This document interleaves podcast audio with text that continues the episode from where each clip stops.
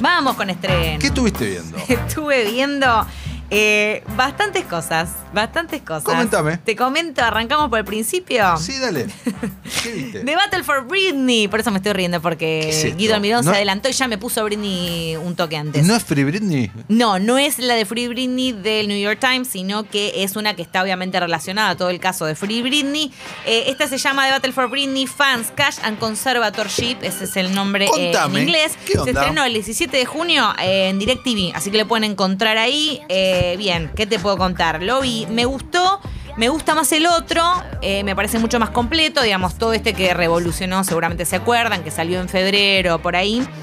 Acá eh, básicamente hay un periodista puntual que decide eh, desentrañar como todas las complejidades relacionadas a la tutela legal, que es lo que ya sabemos.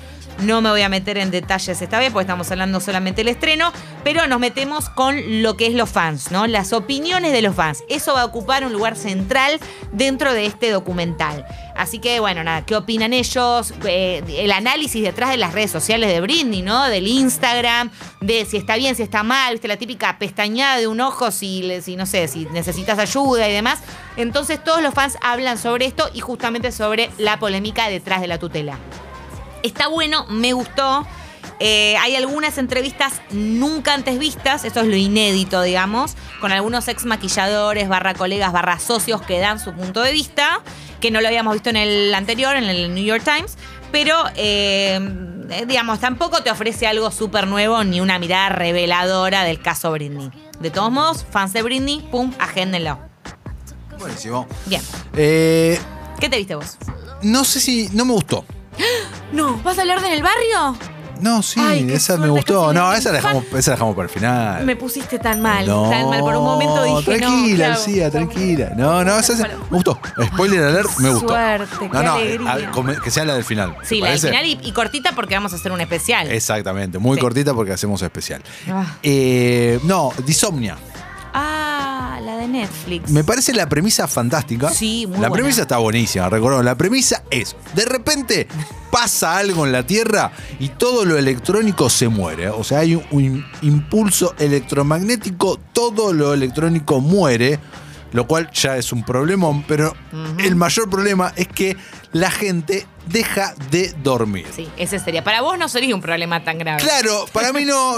eh, yo me sentí un poco hermanado al principio con la película. Dije, bueno, ya está, muchachos, no es para tanto. Pero claro, después, eh, claro, me empezaron a explicar dentro de la película porque engaña pichanga. eh, yo duermo un poco todas las noches. Eh, unas cuatro horitas le dedica. Claro, yo le dedico tema, ¿no? algo, algo de tiempo. Y acá lo que te explican es que si vos estás 24 horas sin dormir, no pasa nada.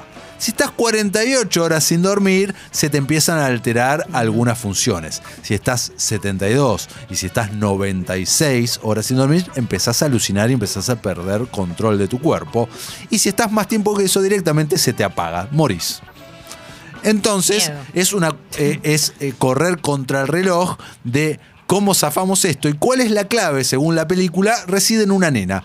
En una nena que duerme, que es la, la hija, digamos, de la protagonista de la peli, que es una ex militar retirada que se debate ella misma si llevar a su hija o no a una base de militar donde están justamente investigando sobre cómo encontrar una cura. Esa es la premisa de la peli. Lo cual, te la digo así, te la revendí. Sí, sí, me la vendes. Obviamente nada nuevo bajo el sol, siempre cambiando un elemento de acá, un elemento de allá. Y tenemos siempre a la elegida, ¿no? A The One, a esa que es la excepción a la regla de todo, ¿no? Como hemos visto en Incontables. Pero hasta ahí va, yo voy, ¿eh? Yo ahí, hasta ahí arrancaba. Sí, pero no está bien ejecutada, la verdad. Eh, es, es me- es bastante obvia por momentos, eh, con un final muy previsible. Ninguno de los personajes te encanta. La nena no tendría que tal vez recontra fascinarte y no te fascina. Totalmente. Y eso que a mí, por ejemplo, Gina Rodríguez, que es la protagonista de Jane the Virgin, seguro la conocen todo de ahí. eh, es muy carismática, muy agradable ella y aún así en esta película también, ¿no? Te queda medio con un gusto que no, no, no te convence. No, así ¿Cuántas agostas? no, menos de dos agostas. Sí, con- comparto 100%. Menos de dos agostas. Comparto. ¿Qué más viste, Lu? Vi Luca, vi Luca el día de. eh, antes de ayer vi Luca. Estoy hablando de la nueva película de Disney Pixar que a partir de hoy pueden ver sin tener que pagar el adicional Claro. Disney Plus. Exacto, no es, no es Premium Access. No, no lo es, no lo es. Eh, ocurre la acción en Italia. eh, dos, dos chicos, dos nenes. Es una coming of age. Sí, es una- lo es. Por Tengo eso digo. muchas ganas de verla. Ojo con lo que decís, no me spoilees, ¿eh? No, no te voy a spoilear nada. La verdad que tiene un punto de partida muy parecido a Splash, la de Ron Howard, a La Sirenita. O sea, es como, ok. Nada, eh, constante de vu de la sirenita de Ariel, porque él justamente es una criatura marítima, pero cuando sale del agua se convierte en un humano, ¿no? Un niño, eh, Luca, el protagonista de la historia, eh, que básicamente eh, pues sale del agua, es niño, se vuelve a meter Claro, pero agua. y hay otro protagonista que también tenemos un segundo personaje, por supuesto. Alejandro. Alejandro. Alejandro. Lo estoy diciendo medio español España, pero es Italia de italiana. ¿Cómo sería? Alejandro. No, lo dije igual, ¿eh? Lo dijiste vos. bueno, estos dos chicos vamos Te salió a. medio como Sofía Vergara. Me- Un poquito en Modern Family. Bueno, estos dos chicos justamente van a, eh, a conocerse y a descubrir una serie de aventuras y de cuestiones fuera de lo que fuera del mar. Eh, van a tener una serie de objetivos. No quiero spoilear No, demasiado no la spoilees. película, no voy a contar mucho ¿Pero más. por qué no te gustó tanto? Más allá A mí no me gustó tanto la película porque me parece que le falta vuelo y le falta profundidad. Me parece que es muy simple la historia, demasiado simple y me quedé a medio camino. Me quedé a medio camino, no me dio todo lo que necesitaba, no hay un mensaje tan profundo. Me parece esta bobona por momentos en algunas. va, no diría bobona. eh, sí, sí, no. Voy a retomar con mi con el bobona inicial, sí. Bien. Me parece esta bobona. ¿Cuántas agostas? Le pongo tres agostas Bueno. justamente porque es hermosa, es bellísima. O sea, la, la- la- Dentro de la escala Pixar, decimos. ¿dónde lo ubicas? Eh, la ubico. Por ejemplo. eh, ¿Sabes cómo lo ubico? Con Onward la ubico. Con, Onward. Bueno, Onward es un peliculón. No me parece un peliculón Oh, Onward. No me parece un peliculón. Onward es un No. peliculón. Me gusta, me Usted parece que. me- gusta, está ok, pero si la vamos a comparar con Up, si la vamos a comparar con Ratatouille, No, si la vamos pero- a comparar no, con no, otros no, no, grandes no, no, películas para- para- para una- Pixar no para. la vamos a poner ahí. Parame, parate un poquito, pará. Un humor también Me medio parece, Onward, que es como me que parece queda- que en esto vas a coincidir conmigo. Pixar Sí. tiene dos tipos de películas.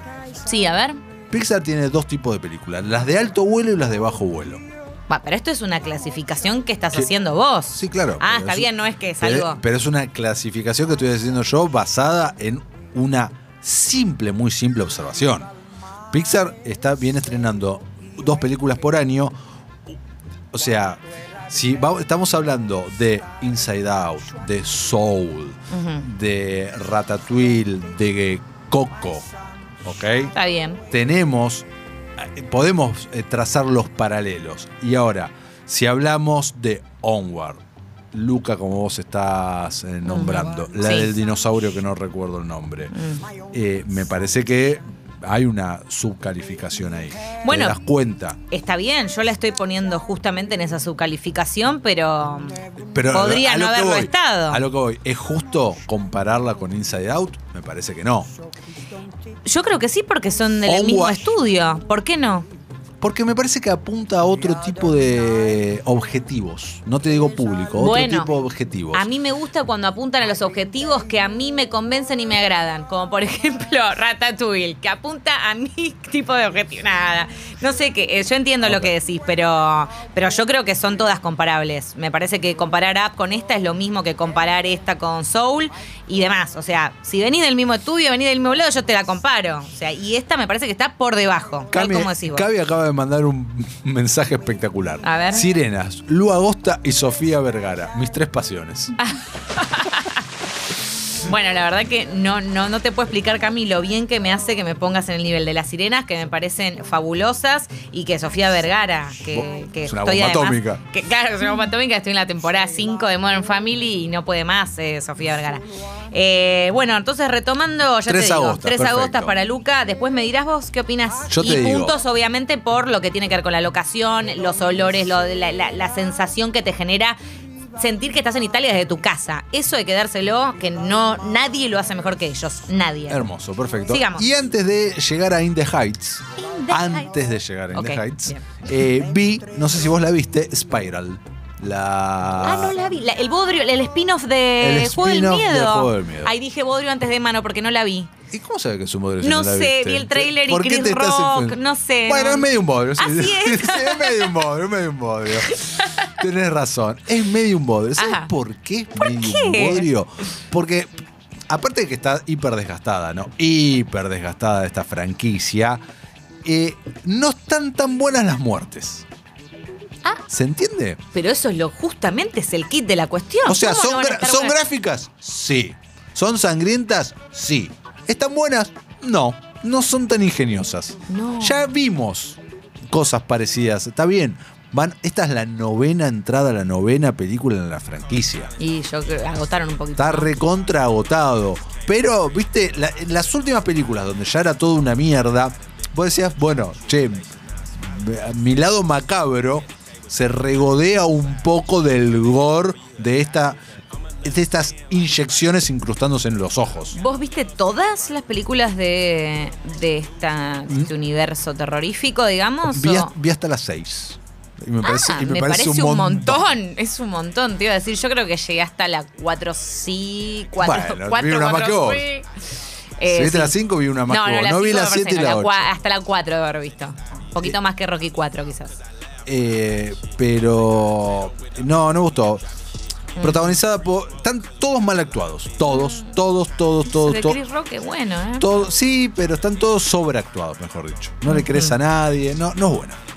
No es buena. ¿Cuánto, qué puntaje le ponemos? Una agosto y media. Está bien, me parece que es, que es el que va, ¿eh? Una agosto y media. Se- sí, duro. Bueno, y ahora sí. ¡Cerremos! Y ahora sí. Cerramos con. Dale. In the heights, every day. Ahí, ahí viene. Good morning. Se la pone en memoria ahora, ¿eh? Quiero que luego que termine el programa, todos los que están escuchando entren al Instagram de Lu, Lu Agosta, y vean la entrevista que le hizo a Lee Manuel Miranda. Gran nota. La verdad que quedó linda. Estoy contenta también con la nota. Muy bien. Me, Se, me voy a autotirar flores. ¿Qué le pasa? se señor? ríe, se ríe muy sinceramente el chabón. Está, está, está muy Se la bien. ves copado igual, obviamente. Eh, la verdad que es un tipo muy agradable. Ya Es lo vamos agradable. a comentar el. O sea, que te da, que responde y demás. El miércoles que viene igual hacemos el especial musicales.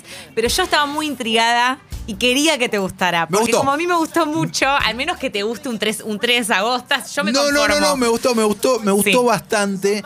Tal vez por algún momento se me hizo un poco repetitiva. Tal vez por algún momento, si le tengo que criticar algo, es eso. Es como, ok, listo, ya estás dándole mucha vuelta a este asunto. A los sueñitos, al hogar y al significado del verdadero hogar. Era, es como me pareció un montón. Y medio estirado la, eh, la resolución de algunos personajes cuando ya sabes cómo va a terminar.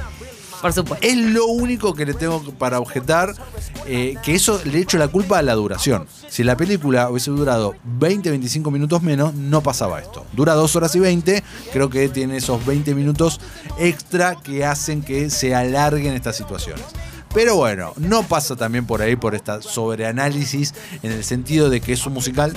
Disfruté mucho los números musicales, disfruté mucho el carisma de todos los personajes, disfruté las canciones por sobre todas las cosas, pese a no estar tarareando luego ningún tema. Sí, un poco, "Eh, la hype", pero no me no tengo ganas como vos de ponerme a escuchar el, ¿No te pasa? el soundtrack. Porque ahora viene, No. Y noté- lo de Rosario. eh, la.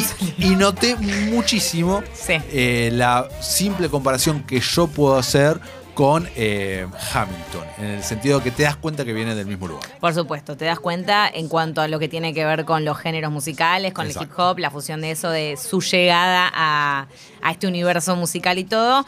Eh, coincido, ¿eh? Para mí es, es- Te siento con la duración y te siento con lo que tiene que ver con historia del guion, que ahí es donde empieza esto de que que sea un musical no significa que tiene que ser bobona, entre comillas, la historia, no creo que lo sea, pero eh, digamos, le falta un poquito de profundidad para mi gusto en ese sentido, en los diálogos, en ciertas cosas, y quizás eso también es lo que hace que se convierta en algo un poquito redundante en ciertos puntos. Pero habiendo dicho todo esto, Es muy limpia también la película. Súper limpia. Es muy limpia, no, no hay sexo, lo cual. O sea, hay, pero no hay. no, obvio. Y recordemos... O sea, no es Disney. no, no, no, y no. podría haber, podrían haber aprovechado que no es Disney como para que no sea tan pulcra. Sí, eh, es verdad. Es exactamente igual que el musical original de Broadway. Recordamos que No está basada en una adaptación del, del, del, digamos, de, de ahí, de la obra de teatro que está creada por Lin Manuel y demás. Todo esto igual lo vamos a desarrollar el miércoles que viene, por eso no me quiero meter mucho. Pero para cerrarlo, y esto seguramente lo, lo vuelvo a decir en el futuro, a mí lo que me pasa con esta película es que es un musical que está hecho por gente que ama los musicales. Y por eso me encanta además. Creo que los cuadros, tal como decís vos, son excelentes. Y cada uno tiene algo diferente. Y de vuelta, no quiero, no quiero extenderme más. Así que en el barrio Lo- está. Lo que no termino de entender, esto lo hablamos por privado con Sí. Lu. En estos días habló- se, se armó una controversia. La de los afrolatinos. Luis, eh, Luis Manuel Miranda tuvo que salir, hizo un statement medianamente largo, poner en sus redes sociales pidiendo disculpas por la poca falta de representación de los afrolatinos en la película. Ahora bien, de vuelta, no quiero entrar yo en una polémica y demás, porque aparte leí algunos colegas que más papistas que el Papa, eh, pero por favor corregime si me equivoco. ¿El protagonista principal no es afrolatino? El protagonista es afrolatino Y después está. ¿Y qué otro de los personajes, que es el grafitero, digamos, el que hace grafitis, también es afrolatino. Está bien, ese aparece dos segundos igual. pero- No, no, pero, pero ah, tiene sus apariciones. De hecho, en el final tiene como hasta un rol relativamente, entre comillas, importante. Está bien, si fuera ese solo, te digo, y sí, ponele que sí, pero el protagonista. Pero estamos Benny hablando básicamente de una película latina. es una película latina en donde, justamente, como bien decís vos, Benny, que eh, lo estamos escuchando ahora, si no me equivoco. Ahora lo estamos escuchando. Bueno, eh, tienen al menos tres, cuatro coros musicales que está él cantando con Nina. Entonces, ay. Está bien, si te pones a hilar fino, pasa que es hilar fino, fino, fino, ¿eh? Lo que están haciendo. Qué sé yo, me parece medio injusto, la verdad, a mí personalmente. Creo que justamente en películas y series y demás donde no hay suficiente representación latina, que el mismo Lin decía que obras de Broadway las contás con lo de la mano los latinos. Está Story y cuántas más. Entonces, estas cosas hay que celebrarlas, no tirarlo abajo porque le faltaron representación. Es, es mucho para mí, es mucho. Me pongo nerviosa y me sale la siciliana de adentro. Sí, nada. Coincido Me totalmente. parece too much, pero bueno, no si sé. alguien tiene algo para aportar de esto, está bueno para, para sumar al debate, porque hablar de estas cosas realmente Sí. siempre es interesante, por lo menos a mí me interesa muchísimo. Pero me gusta también entenderlo, ¿no? Totalmente. Entender verdaderamente de dónde viene la queja, de dónde viene eh, la llamada de atención. Sí, yo lo que hice fue, le escribí eh, unos mensajes por Facebook de la época. Bueno, no importa, no voy a ponerme. quién? Tengo unos conocidos que son del Washington Heights. Y lo que quiero saber. buena que son conocidos lejanos. Entonces, lo que quiero saber es efectivamente si esta, esta gente se sintió identificada ¿Y te con la- contestaron? No, todavía no. Oh. Sí, sí, porque aparte era, era de la época en Oh. donde no había Instagram. Entonces, Claro. como que no, tengo, no los tengo en. Pero bueno, saber si justamente se sintieron identificados o no. Me parece que es re importante saber por aquellos que viven y transitan en el barrio, ¿no? Porque ¿Fuiste a Washington Heights? no fui a. Fui, pasé medio cerca de refilón, pero no a Washington Heights. tampoco. No lo sentí. Me encantaría ahora. Y ahora me parece que amerita, ¿no? Por supuesto, ¿no? Es para, es para ir. Y hacer una coreo en la calle. Olvídate, ¿sabes qué? Me vuelvo loca. Me van a mirar todos medio, medio crazy person, pero bueno, no importa. Así que bueno, Y compras algo piragüero. Claro, ahí va el piragüero, ahí pasa Lin Manuel, ahí está. Y ahora estamos escuchando ya el cierre casi, pero de vuelta.